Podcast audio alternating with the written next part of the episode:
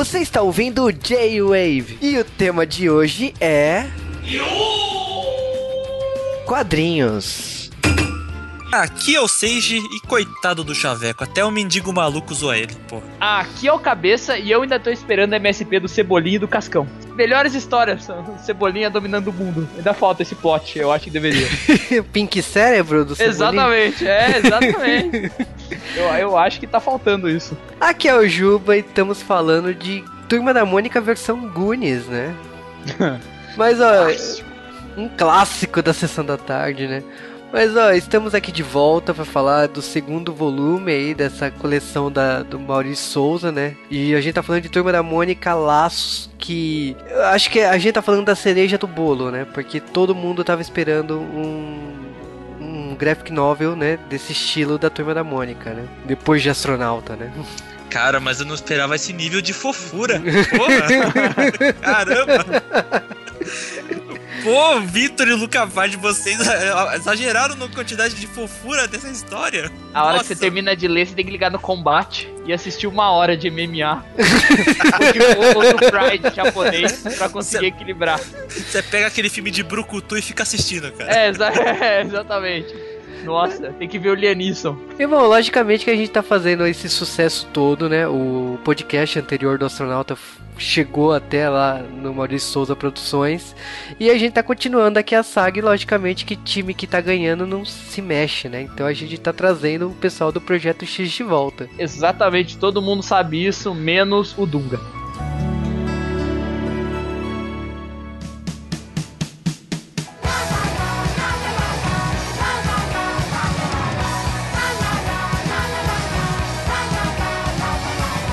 E sejam bem-vindos a mais um Correios do J-Wave. Não foi bissexto. Não, acabou feriado, né? Pela quantidade de feriados, né? A gente tem que falar que parabéns, Brasil. Né? Cara, abril foi assim o melhor mês dos últimos anos, né? Caraca! Esse, aliás, esse ano tá premiado esse primeiro semestre, né? Precisamos de mais feriados. Minha recomendação são cinco por semana. Nossa, a, propor... a proporção de feriado tá boa, hein? Produtividade. Eu acho que zero. tem que ser igual ao Canadá, sabe? Se cai no fim de semana, tem que jogar na segunda. Cara, eu vou ter que fazer que nem os japoneses, né? Tá com os feriados tudo numa semana só, né? Que é o Golden não, Week. Eu, eu, eu não gostaria disso, cara. Eu gosto, tipo aquele belíssimo feriado numa sexta-feira, sabe? Mas enfim, deixando os feriados de lado, vamos falar do podcast da semana passada? É, e o podcast da semana passada foi o Homem Sem Medo Demolidor, o, cara, o vigilante cego que sai fazendo ruê ruê. Aliás, você sabia que o ator falou que a segunda temporada ia explicar os dois D de fogo, né? Que é tão característico dos quadrinhos, né? No, ele falou que sim, que já seria uma das coisas que na segunda temporada provavelmente provavelmente será mostrado. Outra coisa que ele falou que ia ter na segunda temporada é os dois Ds no peito do, do uniforme dele. Hum. Só isso que ele falou. Então.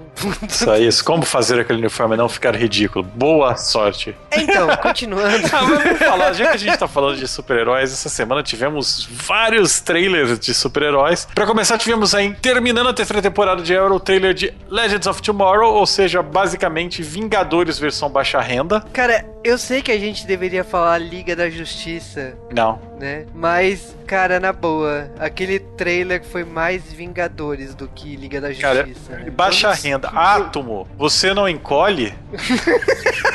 Os caras pegam Ray Palmer e fazem dele um milionário que não encolhe. É o Tony Stark versão nerd, sei lá. Podia ter colocado o Blue Beetle nessa série. Ele, ele caberia muito melhor nesse, nesse papel, sabe? Ah, mas eles precisavam do ator do Superman, né? Lá de 2006. Que, né? que, que faz de novo falar que Scott Pilgrim é o maior herói de todos os tempos porque ele bateu em Capitão América, Tocha Humana, Super-Homem e no Átomo, que também é o atmósfico.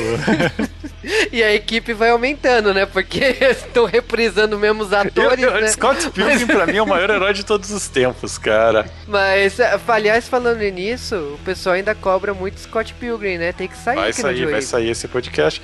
E continuando os trailers dessa semana, Lois e Clark ganhou sua quinta temporada. Cara, como eu gostei do trailer de Supergirl. Cara, eu assisti esse trailer antes do Juba. Eu virei pra ele e já perguntei: e aí, o que, que você achou, cara, do spin-off de Lois Clark? Não, o pior é que eu tava na aula de japonês. Você mandou a mensagem, eu falei assim: meu Deus, para tudo. Aí o professor acabou a aula assim. né? Eu na saindo da sala eu já entrei pra assistir o trailer. Eu não resisti. Eu falei, não, eu preciso assistir isso. Mas você não tinha me falado que era Supergirl. Você falou assim, ah, então, você gostou de Lois Clark? Foi por isso que eu olhei o vídeo. e foi, eu tava mentindo que era Lois e Clark. Não, só com elenco diferente. Basicamente, eu, eu, vou te falar que das séries da Warner, essa é a que eu mais quero assistir porque é a que eu sei que eu tô esperando, sabe?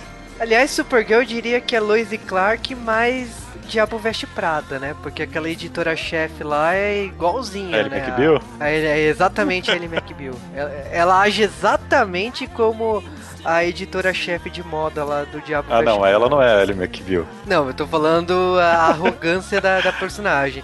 Mas, falando sério, a, se na Marvel os filmes estão indo muito bem, e agora as séries como Demolidor e tal, eu diria que pelo menos a DC tá acertando na área da televisão. É, mas vamos falar que, que realmente o que a gente falou no podcast anterior é verdade. É injusto a gente comparar uma série da Netflix, que eles têm toda essa liberdade possível e tal, com uma série como essas de TV da Warner ou da ABC e, e todas mais essas outras séries de que passam na TV aberta, que elas têm que lidar com uma série de restrições, tanto de roteiro quanto de, de tudo mais, como público-alvo, que talvez dificulte eles fazerem realmente uma série boa. Será que.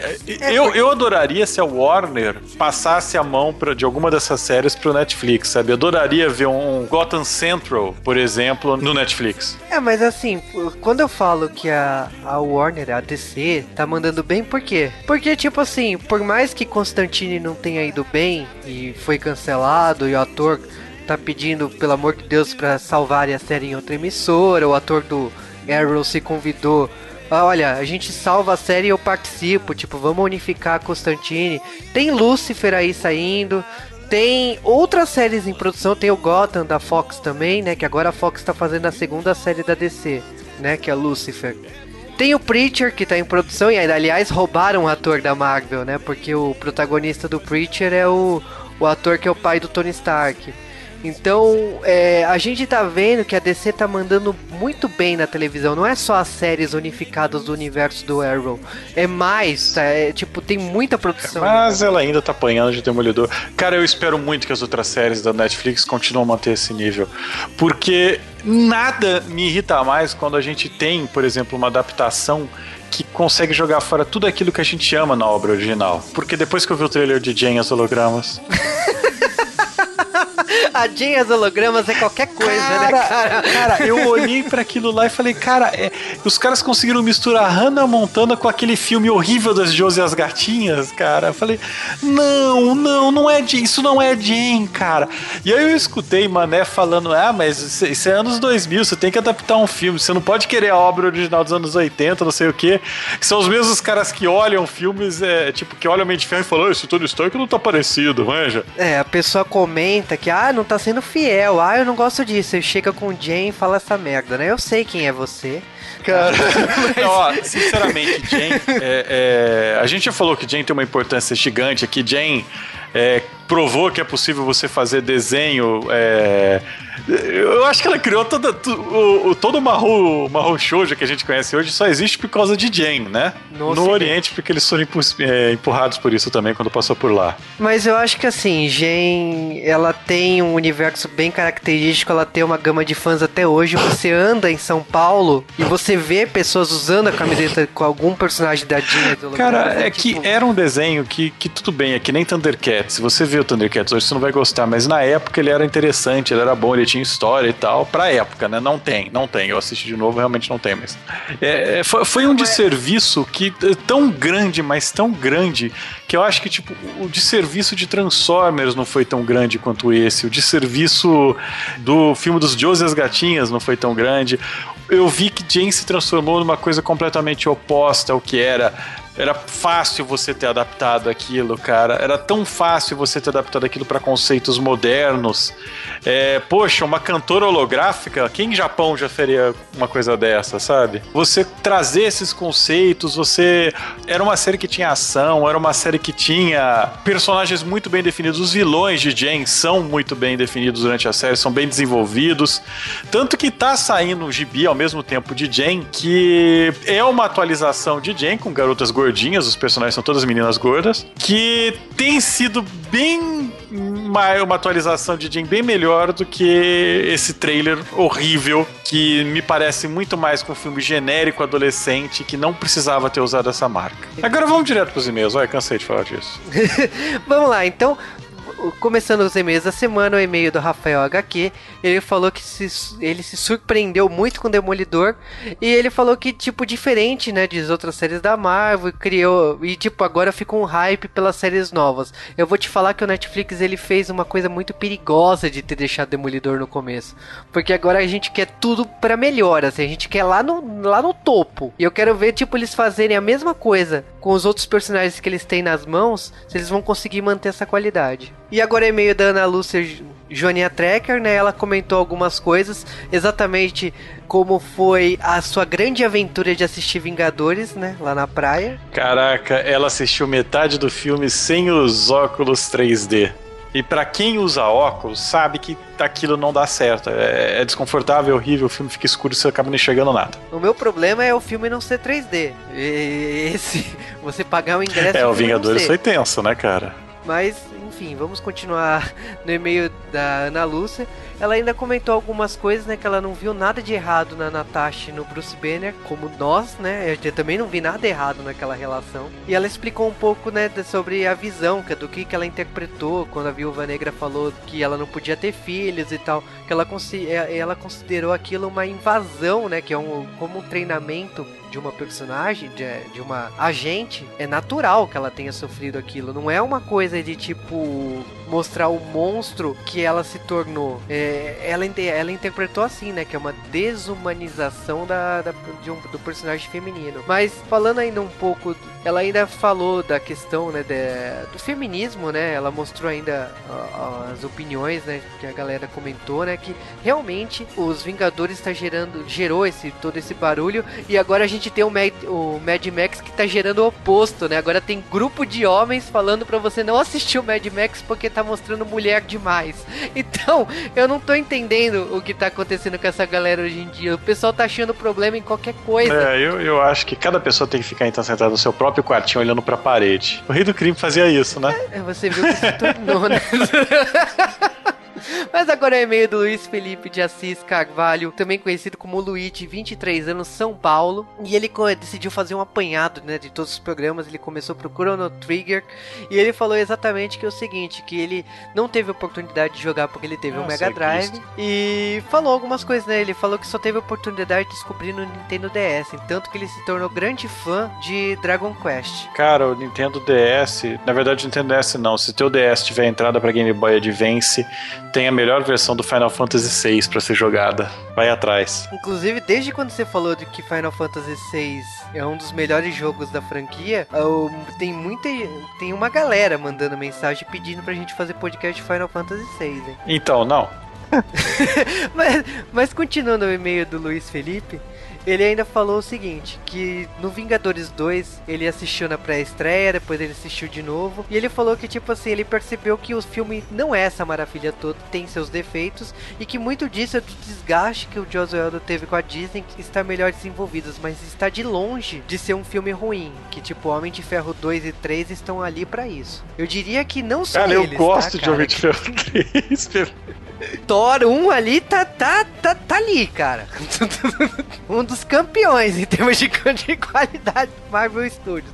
Mas vamos lá, continuando o e-mail dele, a Helena falou do, do podcast de Demolidor, mas ele quis ressaltar uma coisa, que ele gostou muito do retorno do Cal, que deu uma nova energia pro podcast. Na, na verdade, o Cal nunca se foi. Só está mais presente no podcast. Mesmo quando eu tava morto, eu tava atrás dos panos, mas. É, cara, toda vez que o J-Wave dava pau, quem resolvia era o Cal. Mas, vamos lá, e-mail do Flávio Gomes de Souza, ele comentou algumas coisas sobre Demolidor. Ele soltou muitas frases que eu tenho vergonha de falar aqui. E bom, ele falou ainda algumas coisas que ele lamenta pela opinião do Cal, mas ele acha que Demolidor é o Batman da Marvel. Na verdade, eu acho que essa série do Demolidor é o mínimo que eu esperava do Batman Begins, sabe? É um Batman 1 melhor do que foi o Batman Begins. Eu vou te falar que Demolidor é tudo que o Batman nunca foi para mim no cinema. Fato. Já começa por aí. E ele gostou muito de Agente Carter, exatamente pelo conflito da mulher no mercado de trabalho e tal. Ele, ele comentou isso exatamente. Falou de Jane as hologramas que a gente já comentou. Falou ainda, deu as suas sugestões de desenhos e tal. Ele ainda falou de Howard the Duck.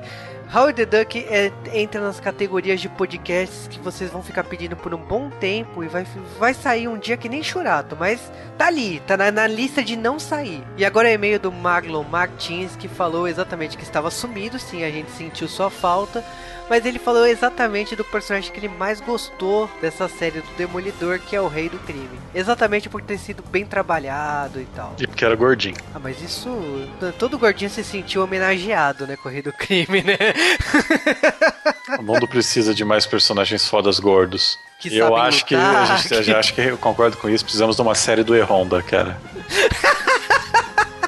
Vamos dar os abraços no podcast da semana, né? Começando abraço para o Christian Lisboa, para o Gabriel Dantas, para o Antônio Luciano Bolfin Neto, para o Rafael Padilha, para o Danilo Mortari, para o Márcio Neves, para o Vitor Urubatan, para o João Paulo, para o Buga, né? Nosso colaborador lá do G-Wave, para o Diego Miave Samar, né? E logicamente, né? Abraço também para o Lucas Balaminuti, que mandou lá no Vingadores que ele tá atrasado, mas ele assistiu o filme. E Logicamente que vocês sabem que pode fazer aquele flood semanal no nosso, no nosso pod. Pode fazer o flood também nos e-mails. Pode mandar suas opiniões, o que vocês acham que vocês querem aqui no D-Wave.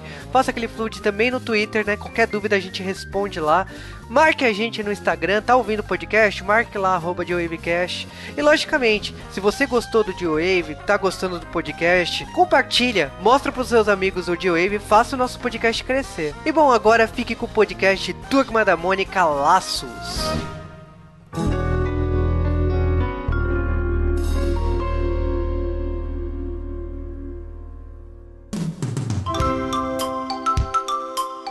Bom, em 2013, né, Turma da Mônica Laços foi lançado e aí a gente tava se perguntando, né, como que seria, né, os personagens principais do Maurício Souza, né, os personagens mais conhecidos aí da, da, da produtora dele, né, dos personagens que ele fez, como seria essa versão, né, ainda mais pelos autores, né, pelo autor, né, de Valente, né, que é um personagem que na minha opinião assim tem uma profundidade absurda e remete muito à minha vida de adolescente.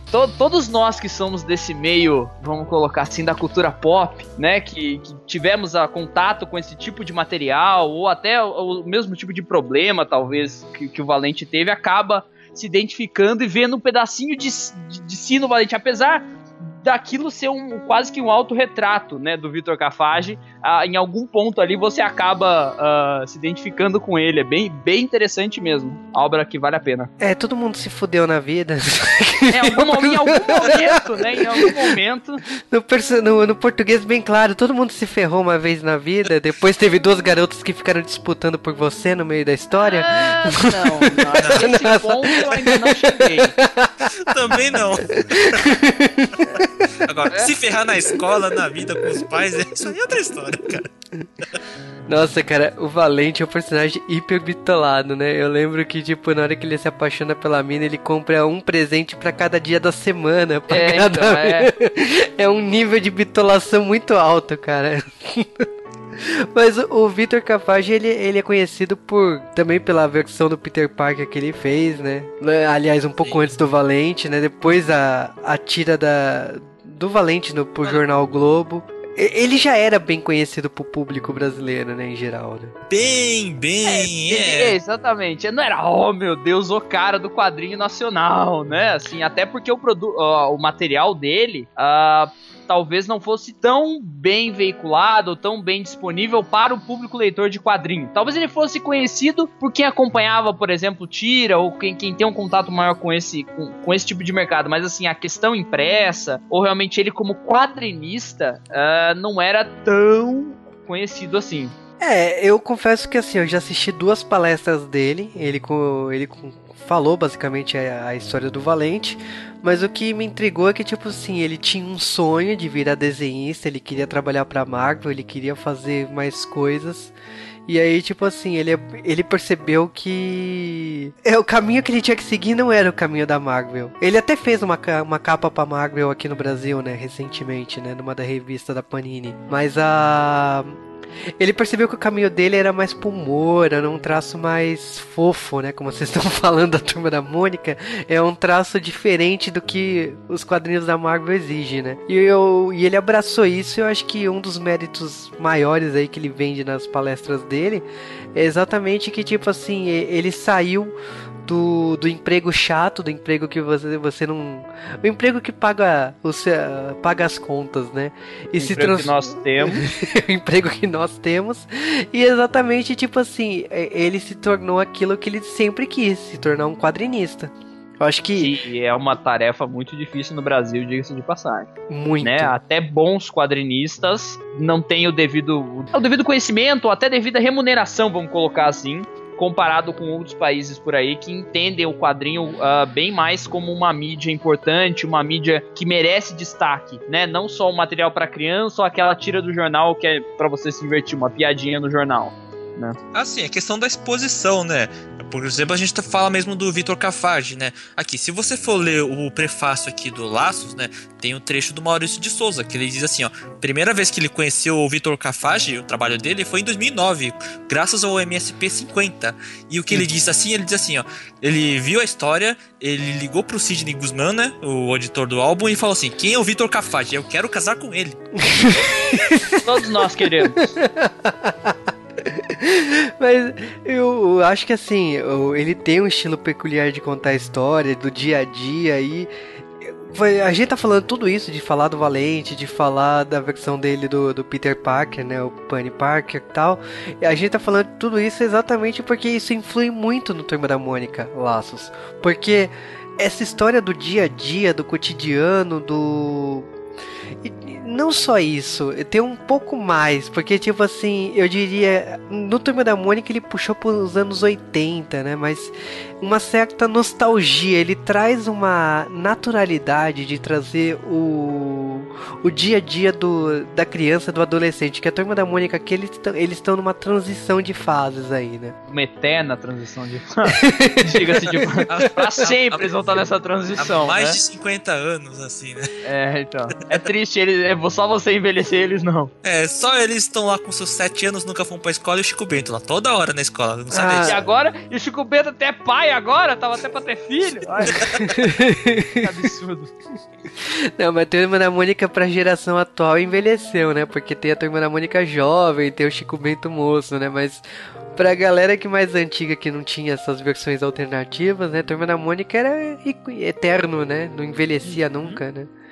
Mas, ok, tipo, a gente já falou do Victor, né? Tem a irmã dele também, né? A Luca Fage, que participou aqui desse álbum também com toda a cena de flashback. E ela também é um dos personagens do Valente, né? E ela é apaixonada pelo Shiryu, né? Lá no Valente. E a gente tá falando assim, tudo isso para exatamente contar a história. A gente tá falando do Laços que começa exatamente como toda a turma da Mônica começa, né? Tipo, o Cebolinha e o Cascão correndo porque o plano deles plano deu errado. errado. Cara, isso é tão legal. Isso, isso é uma ferramenta de roteiro que eu gosto, seja onde for. Que é assim, você começa com o universo em andamento, entendeu? Com alguma coisa tendo um final que você não sabe como começou. Eu gosto dessa ferramenta para você né, inserir o leitor, ainda mais na turma da Mônica, que é, é sempre divertido ver o, o plano infalível que nunca dá certo. Até porque todo mundo conhece esses personagens da turma da Mônica. Não precisa ficar apresentando personagem a personagem. Já mostra ele em uma ação já desenfreada. É, tudo bem, eles perderam com umas páginas iniciais aí. Perderam não, né? Que eu acho que o grande charme aí é mostrar a origem do Floquinho, né? Com a primeira lembrança do Cebolinha recebendo o Floquinho. Mas é muito dinâmico, assim, troca de cena muito rápido. Com a correria do Cebolinha, o Cascão, Cascão reclamando, né, do, da peruca que tá quase solta. É, pra soltando. variar, a culpa é do Cascão, né? Sempre. Sempre a culpa é do Cascão. Ele fez alguma, alguma besteira que né? E que fez o plano dar errado. E aí eles, ele acaba fazendo uma passagem para você por vários personagens clássicos para você ver como eles estão, né? Para mostrar essa repaginação, de, de, vamos colocar assim, do, da turma em geral, até mais do que os quatro personagens. É, e eu confesso que, tipo assim, toda essa cena inicial já deu vontade de assistir um desenho animado com esse traço. É, do, então. Do e é engraçado que agora, se for o desenho, mas é engraçado, eu não consigo mais desvincular a voz do desenho da minha cabeça quando eu leio. Tá, Todas as vozes saem com a voz do desenho, entendeu? É muito estranho isso. Eu não consigo mais. É, e eu, eu acho pelo que é peculiar também que, tipo assim, o, o, o plano do Cebolinha nunca daria certo. Ele, ele queria que a Mônica é, voasse pelo balão não, ali, né? É, é, é, exatamente isso. Ele começa como um plano que, assim, ele, ele até faz. Não, não faz sentido, mas assim, ele é um plano palpável. Que é, eles vão tentar se, se fantasiar e enganar ela. Aí de repente tem um balão, cara. Eles vão amarrar ela num balão. Cara, é muito inacreditável. E existe um balão. Detalhe que na, no, no, no, quadrinho se ele mostra lá que existe um balão. que eles é. fizeram todo esse plano de encenar a peça do Peter Pan e tal, porque ele, ele estava esperando o vento a favor para atacar a Mônica bem longe da, da... tipo, não, não vai dar certo. Tanto que tem toda aquela perseguição que a gente tava falando, deles andarem pelos cenários, eles invadirem a casa do, do Chaveco, né? Coitado do Chaveco. Não respeitam nem a casa do Chaveco. Não respeitam a família do Chaveco. Só a irmã do Chaveco que eles respeitam, né? Só isso. De resto.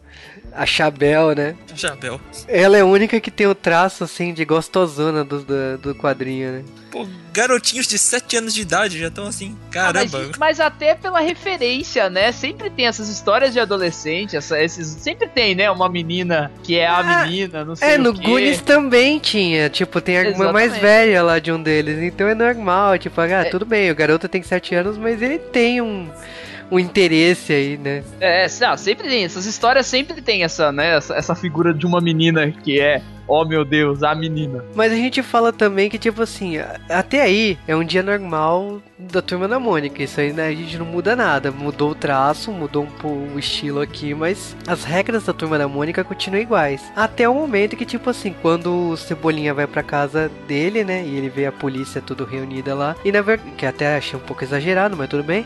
Mas o, o que acontece é que o Floquinho sumiu, né? Então é quando começa de verdade o plot da história, né? Na verdade, aquela polícia lá deve ser o conselho tutelar, né, cara? Como que a criança arruma um balão, cara? Algum pai tá errando. Né? a criança arrumou um balão, cara, sério.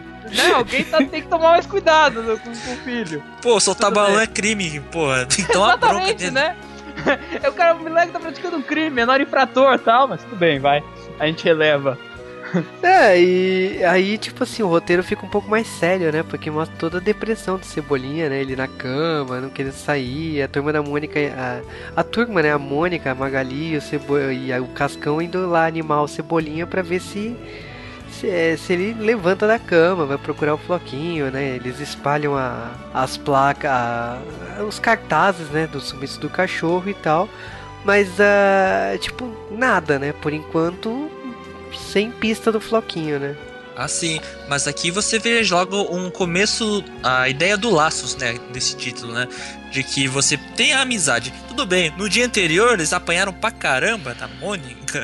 Mas no dia seguinte a Mônica tá lá preocupada com o amigo, né? Porra, o cachorrinho sumiu. Nossa, isso daí é uma tristeza para qualquer criança, né? E aí está lá todo mundo preocupado. E tentar animar um início de laço de amizade, que a gente vê tudo isso, né? É, tanto que tem uns moleques lá que a gente, a gente tá até é, se perguntando da onde é que vocês falaram que é os moleques da rua de baixo, da né? rua de baixo, é.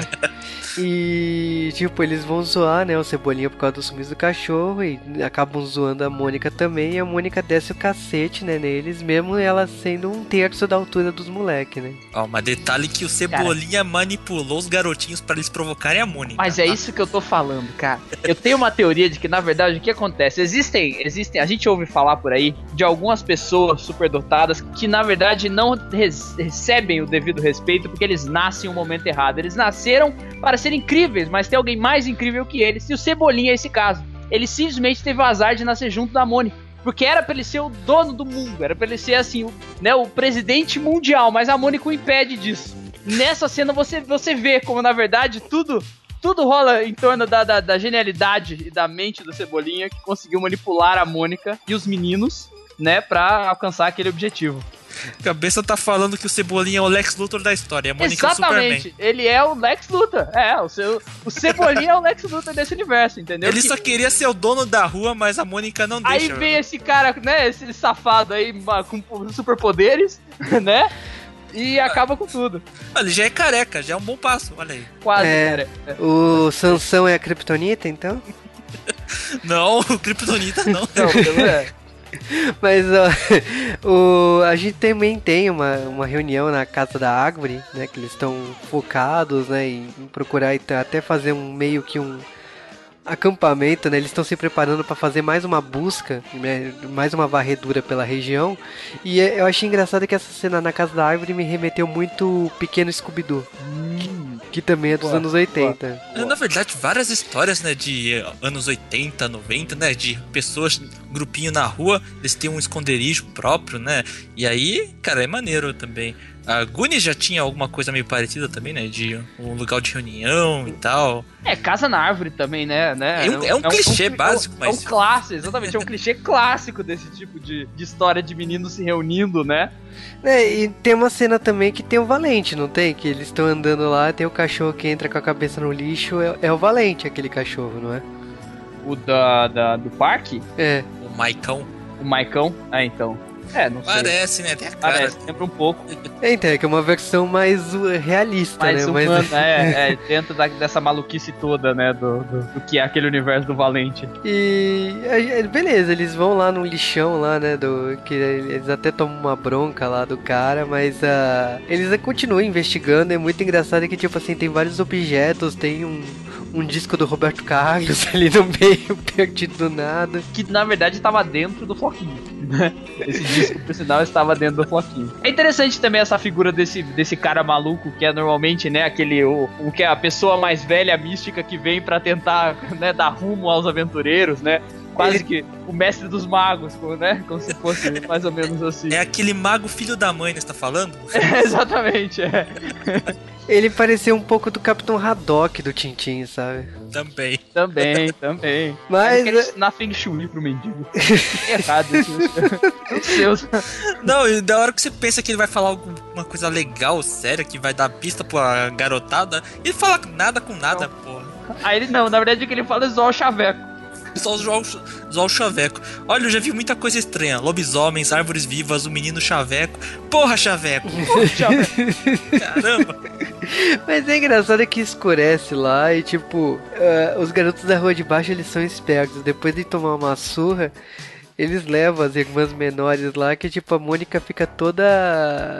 é, sem força, né? Porque ela não vai atacar o cara que tem com meninas fofas. Eu acho legal também na, na- ne- nessa mesma cena a referência do Warriors, né? Que ele coloca, né? O, o Guerreiros, porque não vem aqui brincar, né? Do Warriors como multiplay. Bem legal também. Eu acho Verdade. bem legal.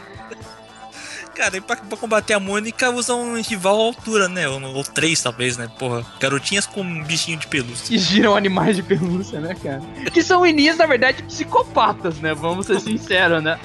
Não, você viu essa que tem um dinossauro, parece que tá girando um chicote? Cara, É, então.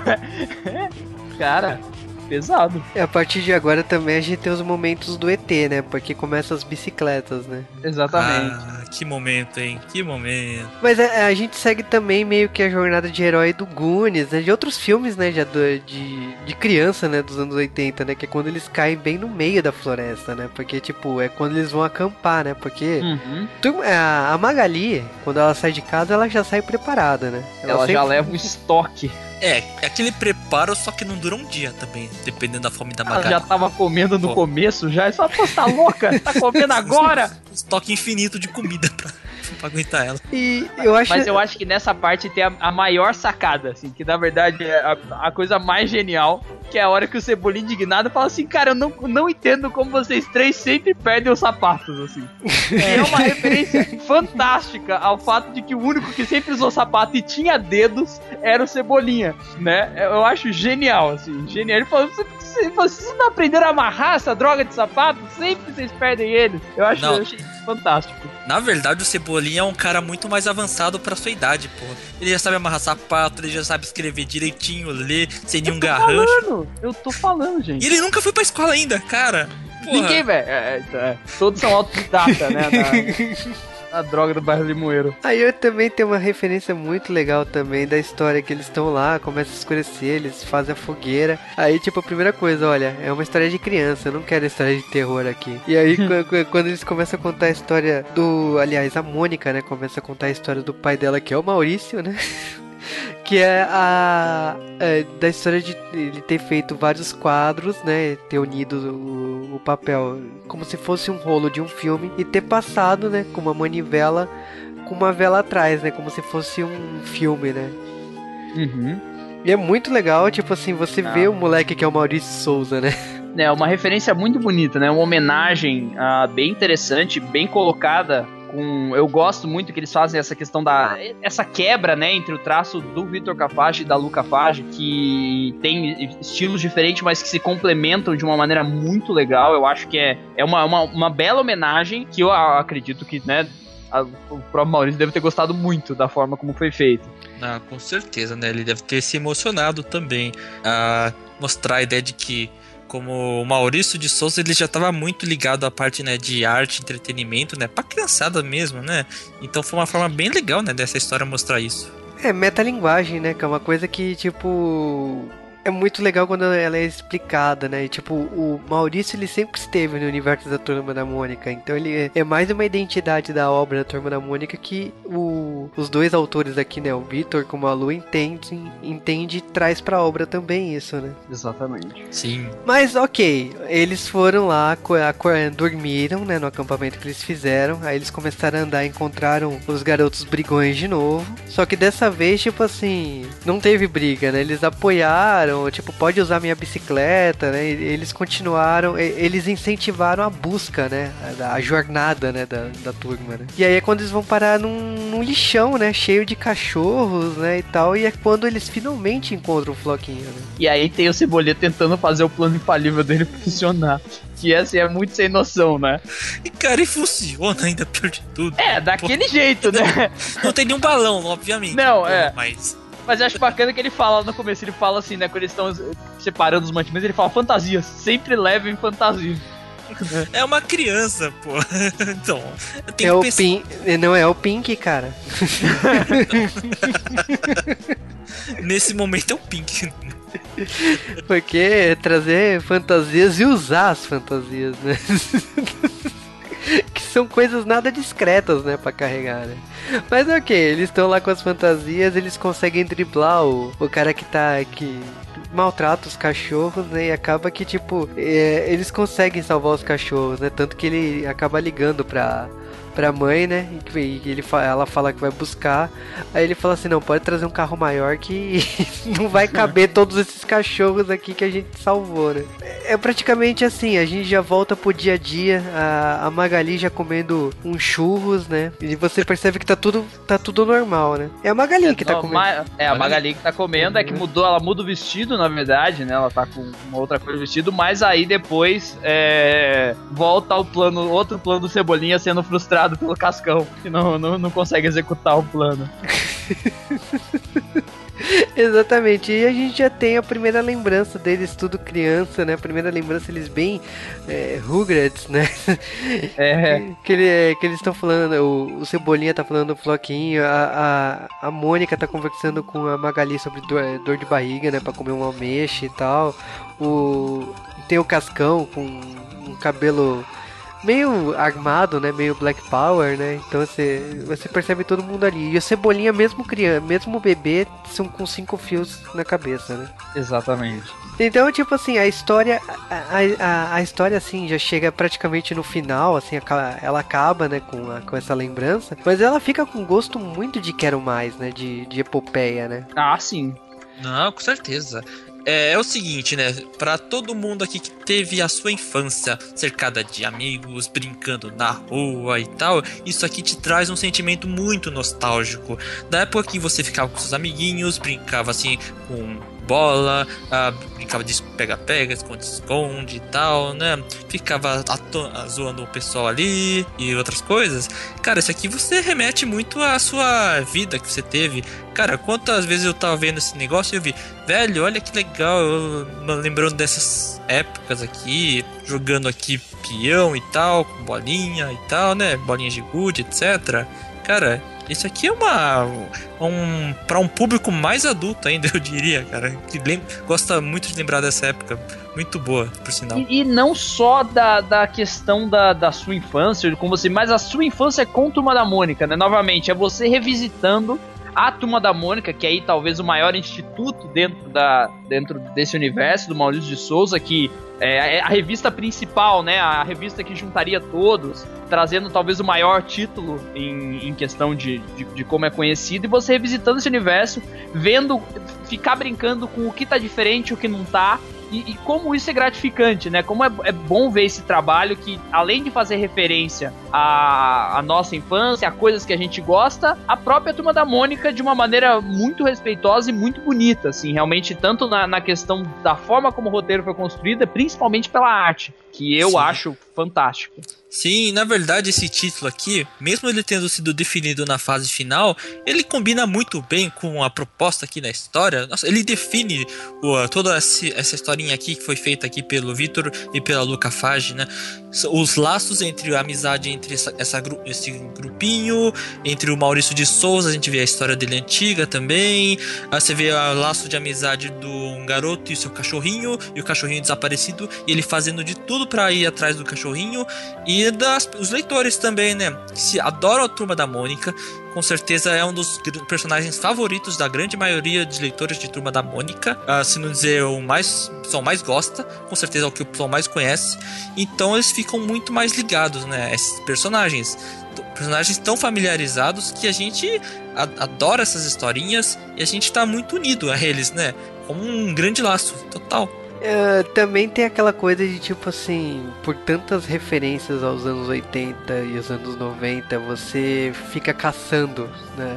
Então é uma leitura tão agradável que você, eu pelo menos assim, eu reli umas duas, três vezes assim no mesmo dia porque eu queria entender todo aquele universo que estava que tava sendo homenageado na, na obra, né? Sim, e, e, porque, na verdade, ela é uma obra muito rica, uh, tanto nessa questão de roteiro quanto visualmente, né? Ela, a gente até tava comentando isso um pouco antes da gravação, mas ela é mais. Ela é mais. Não, não, é, não é mais denso no sentido de que ela é mais profunda, mas ela ela tem uma leitura mais demorada. Você parece que a história é maior, entendeu? Apesar do mesmo número de páginas do que, por exemplo, o Astronauta, comparando as duas primeiras, você sente que é uma história muito maior pela construção, pela forma de narrativa dos dois, a, a composição dos quadros uh, e a própria estrutura da história, né? Então é, é muito legal você ficar buscando, olhando cada quadro com detalhe, porque eles são é uma arte muito bem feita, muito, cuida muito cuidadosa, assim, é, que ao contrário, talvez, do,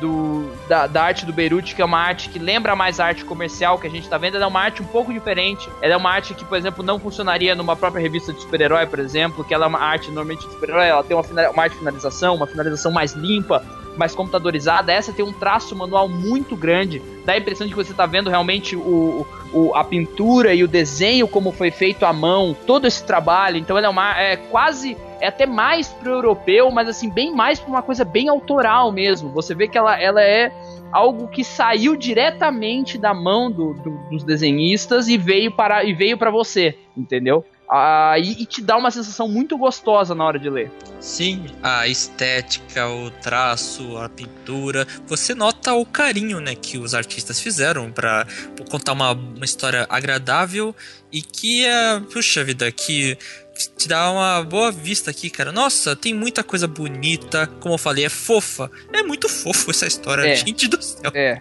Nossa. A, os personagens, a expressão facial de vários aqui, cara. Nossa, a situação de alegria, de tristeza de muitos porra, é uma história assim que eu recomendo. Tem que ser vista mesmo, assim, com o máximo de fofura e ternura que uma pessoa pode é, tentar ter, cara, na boa. É, o, o traço, assim, até tava com receio de falar, mas assim, quando você tá lendo a obra, eu fiquei com a sensação meio que eu tava vendo um fanzine, sabe? Uhum, Porque uhum. é um traço tão manual, tão. Não que fanzine, tipo assim, a gente tá falando que é uma coisa assim tão pra você que parece personalizado, assim, ah, é, é a turma da Mônica feita pra você. E eu acho que é por isso que eu fiquei muito feliz quando a turma da Mônica Laços foi anunciada a continuação, né? Porque você quer mais desse universo, né? Do mesmo jeito que o Astronauta também ganhou e tem outras séries aí da primeira leva que tá ganhando continuação. É, fica um, um, gosto que, tipo assim, eu quero ver mais aventuras. Do mesmo jeito que Goonies também dá, né? Quando você tá, você tá assistindo o filme, você quer assistir uma continuação. Uma continuação que nunca veio, mas é uma continuação que você quer assistir. assistir. e ela é uma história tão fechada, no tão fechada no sentido de, assim, ela consegue mostrar características de todos os personagens apesar do número, como a gente, a gente até reclama, né, a gente sempre quer mais páginas, mas no número até que pequeno de páginas, ele consegue é, colocar tão bem a personalidade de cada um, de uma forma tão, tão simples e tão pura. Eu gosto sempre de citar, tem um, tem um quadro, por exemplo, que é, é logo que eles estão na floresta, uma hora que eles vão dormir, e o último a dormir é o Cascão, né? E aí tem uma cena deles correndo para tudo quanto é lado, todo imperativo, que é assim, e você lê e você fala, caraca, isso é o Cascão, entendeu? O que eu sempre li de uma maneira diferente, com uma estética nova, mas tá tudo ali. Dá pra você ver que os dois, uh, eles conseguiram captar tão bem a essência, a forma como os personagens são construídos, que você não, você não, não, não é como o, é, o Jubô falou, é assim, é a questão do fanzine mesmo, é, é o material de fã, é como se eles, como fãs, estão escrevendo, não é algo, não parece ser algo comercial, é algo assim, poxa, eu tendo a opção de escrever sobre esses personagens, como que eu, que, que eu vou fazer aqui, né? Algo que eu, que eu gostaria de ler e eu gostaria de fazer para mim como fã. É aí que chega aquele momento que a gente tem que perguntar, né? Primeiramente a gente pergunta pro Sage, né? O que que você gosta da... O que que você achou de ter lido Turma da Mônica na época do lançamento aí, Turma da Mônica Laços? Cara, primeiro ponto que Turma da Mônica já é uma coisa muito esperada. A turma, sim, principal, né? Então, ó, se a gente vai fazer uma graphic novel, com certeza vai ter que ter a turminha, ora bolas, né? O do astronauta magnetar foi legal, mas assim, foi uma história solo, né? De um personagem que não é tão destaque contra outros grandes personagens. Então a turma da Mônica ela tinha uma responsabilidade muito grande, muito grande.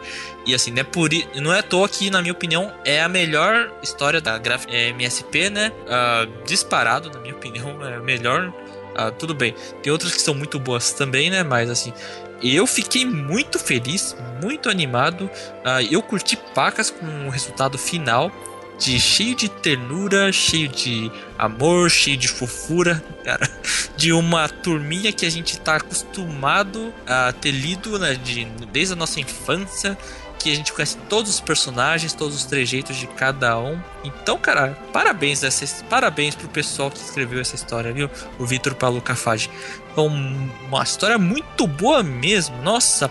E pra segunda parte dele, nossa, altas expectativas também que seja uma coisa tão boa, tão grandiosa, cheia de fofura, que nem tem esse primeiro, o Laços. E aí a gente fala agora com o Lucas, né? O que, que você acha da Turma da Mônica Laços, né? O que, que você mais gostou da obra? Só, só antes, eu achei bem interessante uma coisa que o Sage falou, que é a questão que é o, o Laços é o favorito, né? Dentre as revistas. Uma coisa que é legal notar é que existe, é, é, é, é bem separado a questão de quem gosta do que. Então, a minha favorita ainda é o Magnetara, do Seja o Laços. Eu lembro que o Vinícius, dois quadrinhos, gravou com a gente, era o, o Pavor Espacial. Então, é, é legal que é, toda essa linha, ela causa essa... É, mexe com cada um de uma maneira ao ponto de cada um ter o seu favorito, mas uh, pelo que eu consigo acompanhar, pelo que eu acompanhei dos eventos que eu participei, da, da repercussão, o Laços é o que caiu melhor, assim, no público geral né? É o, sempre são os que mais tem fila, é o que o pessoal mais pede. Se não me engano, foi um dos primeiros a, a, a esgotar e ser reimpresso. E, e, isso mostra, na verdade, quanto o público gosta da Turma da Mônica e como eles gostaram desse trabalho da Turma da Mônica. Cabeça, é... isso tem uma resposta. Fofura tem poder, cara. fofura tem poder, é. O, o, poder da fofura é, é, é realmente É muito, muito intenso. É, o Moe tá aí pra isso, né, Seiji? Movimentando o mercado de animes há anos. Olha a comparação. né? Não, não tô comparando, mas eu tô dizendo que né, o Moe é o que mantém a indústria de animes viva. Não, mas É. eh, você tava falando da turma da Mônica Laços ter, ser mais vendida, que tipo, tem dois fatores determinantes, né?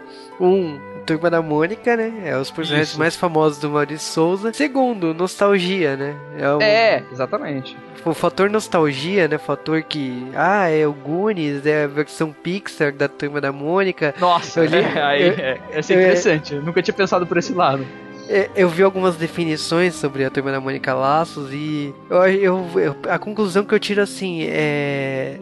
É o poder do personagem, é o poder da, do roteiro, né? De evocar nostalgia. Claro. E logicamente que, tipo assim, o, a mistura disso tudo, e não tem nem o que falar assim, é o segundo título do, do selo. Se o astronauta foi lançado e não teve, talvez, o apelo, foi com Turma da Mônica que, assim, se personalizou, sabe? Foi- quando foi lançado e todo, todo mundo se tocou que essa coleção existia. Eu acho interessante, eu acho assim que eles tiveram a, como que eu posso dizer, uma, uma boa sacada, se é que foi proposital, que assim, primeiro vem o, o astronauta pra quebrar essa dúvida, né? Quebrar o paradigma, trazer essa, você fala, wow, porque é um personagem que, que, como a gente falou, não tá na primeira linha e que veio e todo mundo falou, caramba, que coisa diferente, e aí eles vêm com o Arrasa Quarteirão, né? Que seria o. o- dá pra colocar aí o carro-chefe da, da, da linha principal de quadrinhos. Pra realmente, acho que aí, é, cravar o selo, né? É, do momento. Eu acho que depois desse segundo, todo mundo falou: eu vou comprar tudo que sair. Sabe aquela coisa assim? Tipo, não importa o que sair, não importa se eu gosto ou se eu não gosto. Depois dessas duas, eu compro tudo. Compra de olho fechado, né?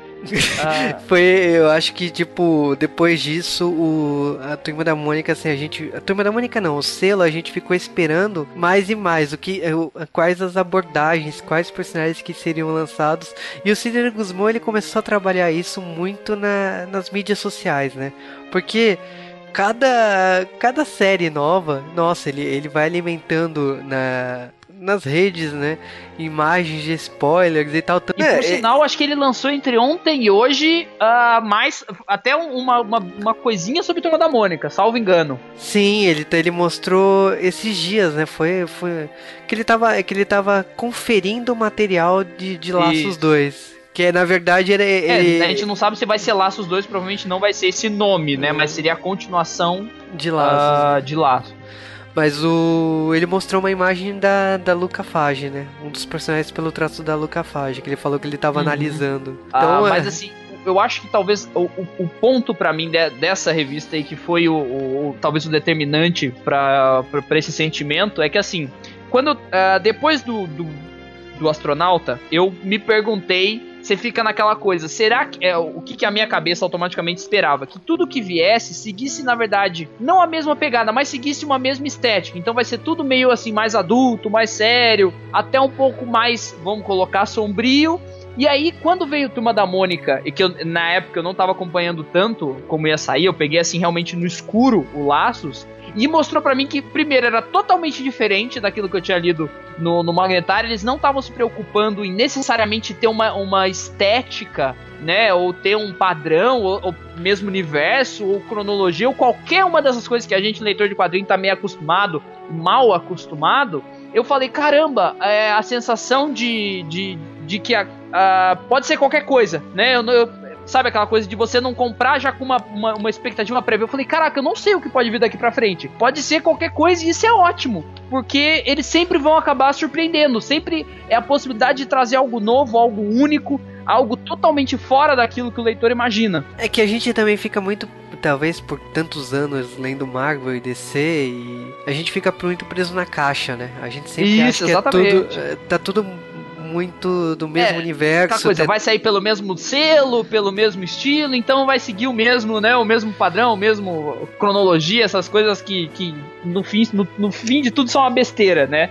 Quando a É. gente é, para pra analisar friamente. O astronauta não tem nem como entrar nesse Não, é. universo. Não, é, não tem, não, e não precisa, entendeu? Não há necessidade precisa. disso. É, Apesar das, da- a gente, das revistas terem continuação, né? A gente teve agora nessa fase 2 a continuação daquele universo do, do astronauta, não precisa ter ligação nenhuma. Pode ter aí, se, se eles quiserem fazer uma referência ou outra, também acho que acredito que vão ter essa liberdade, mas você não precisa estar tá preso, né? Você não está preso a nada. Você tem que. É, cada, cada obra, cada graphic novel, cada história ela é para ser apreciada sozinha nesse conjunto para você, porque ela, ela realmente é uma coisa única, né? Ela não é para ser uma coisa uh, que às vezes a gente perde isso quando a gente fala dessas linhas de, de, de quadrinho uh, de super-heróis ou quadrinhos mensais, até fora de super-heróis, que você tem essa questão de, às vezes, o, o, o, trabalho e o personagem ser mais importante. Não, aqui a gente tem a gente tá vendo um personagem muito importante, mas sobre uma visão específica. Então você tá vendo a retratação do Vitor da Luca antes você viu a retratação do Danilo Beirute, isso que é o interessante, entendeu? Porque se a gente for ver mais do mesmo, acho que talvez ou se a gente tiver que ficar vendo o mesmo tipo de coisa sempre, perde o propósito, perde a magia. É, eu diria que, tipo assim, cada, cada título tem seu, seu universo próprio, cada, cada visão do seu autor, né, que foi, adotou a obra do Maurício Souza, é bem, é bem individual e tem características tanto do Maurício como tem características do, do roteirista e do desenhista que assumiu. E Turma da Mônica tem essa pegada que o, o Vitor e a Lu fizeram, como o astronauta também teve. E eu até brinquei, né, quando a gente começou a gravar essa, esses podcasts, que eu achava que o único título que é do mesmo universo de Laços é o Bidu. Olha parece. parece. É. Porque o traço é muito próximo do que o Laços é. E aí, tipo assim, é, tem o um momento fofocas capricho, que eu não vou dividir aqui no podcast. Oh. Mas é, por causa de algumas coisas eu achava que o Bidu estaria no mesmo universo que Turma da Mônica Laços. Mas uh, talvez pela mesma abordagem que o Bidu tem, com Franjinha, de que tipo, é, é uma história que acaba ou não, ela ela tem conexões com a relação do Cebolinha com o, o Floquinho aqui, né? Sim, sim. É, é que assim, a nossa cabeça vai tentar fazer isso. A gente está tanto tempo doutrinado a pensar dessa forma, né? Que é muito difícil a gente escapar desse, dessa questão de tentar juntar as coisas, delas fazerem sentido, interligações, né? É, Mas... o, a Marvel tá nos acostumando mal no cinema, né? Então. É, né, essa, é, essa coisa da cena pós-crédito, né? Essa, essa coisa toda é. E depois não tem. Exatamente. Você vai assistir o filme e não tem. Mas é, o. Porra, mas, mas, o próprio mendigo fala assim, coisas estranhas, cachorros falantes com o Maicão, cara. Porra, é o Bidu que tá falando. Então. É por isso que, na minha opinião, tipo, eu acho que a gente vai ver ainda coisas aí nos próximos títulos aí, a gente vai ver se são do mesmo universo ou não, mas o, o mais interessante mesmo é a abordagem de cada um. Então, tipo, a visão que tem o Laços é, é muito única e é aquela coisa, né? A gente recomenda se você não leu ou se por acaso passou despercebido para você, você tem que passar numa revistaria, numa livraria, comprar agora, porque é da, daqueles títulos que não, não merece entrar na lista para você comprar depois. É, é para você comprar agora, assim. Exatamente. E aproveita porque tem o histórico de, de esgotar. Não sei como. E a gente nunca sabe como que vai ser a questão de reimpressão, né? Querendo ou não, a gente ainda tá vinculado à Panini, que não tem um bom histórico uh, no quesito, né, republicar quando o pessoal pede. É, Maurício, Mas... aquela coleção de 50 artistas foi assim. Eu acho que demorou dois, três anos pra, pra Panini reimprimir. Ela só re reimprimiu quando isso aqui estourou de vez, né? Aí que eles deram, eles reimprimiram, esse tipo de coisa. E tem a questão do Valente também, né? Porque, tipo assim, Laços vendeu tanto, mas vendeu tanto que o Valente tinha saído independente, né? O Victor tinha lançado. Sim independente.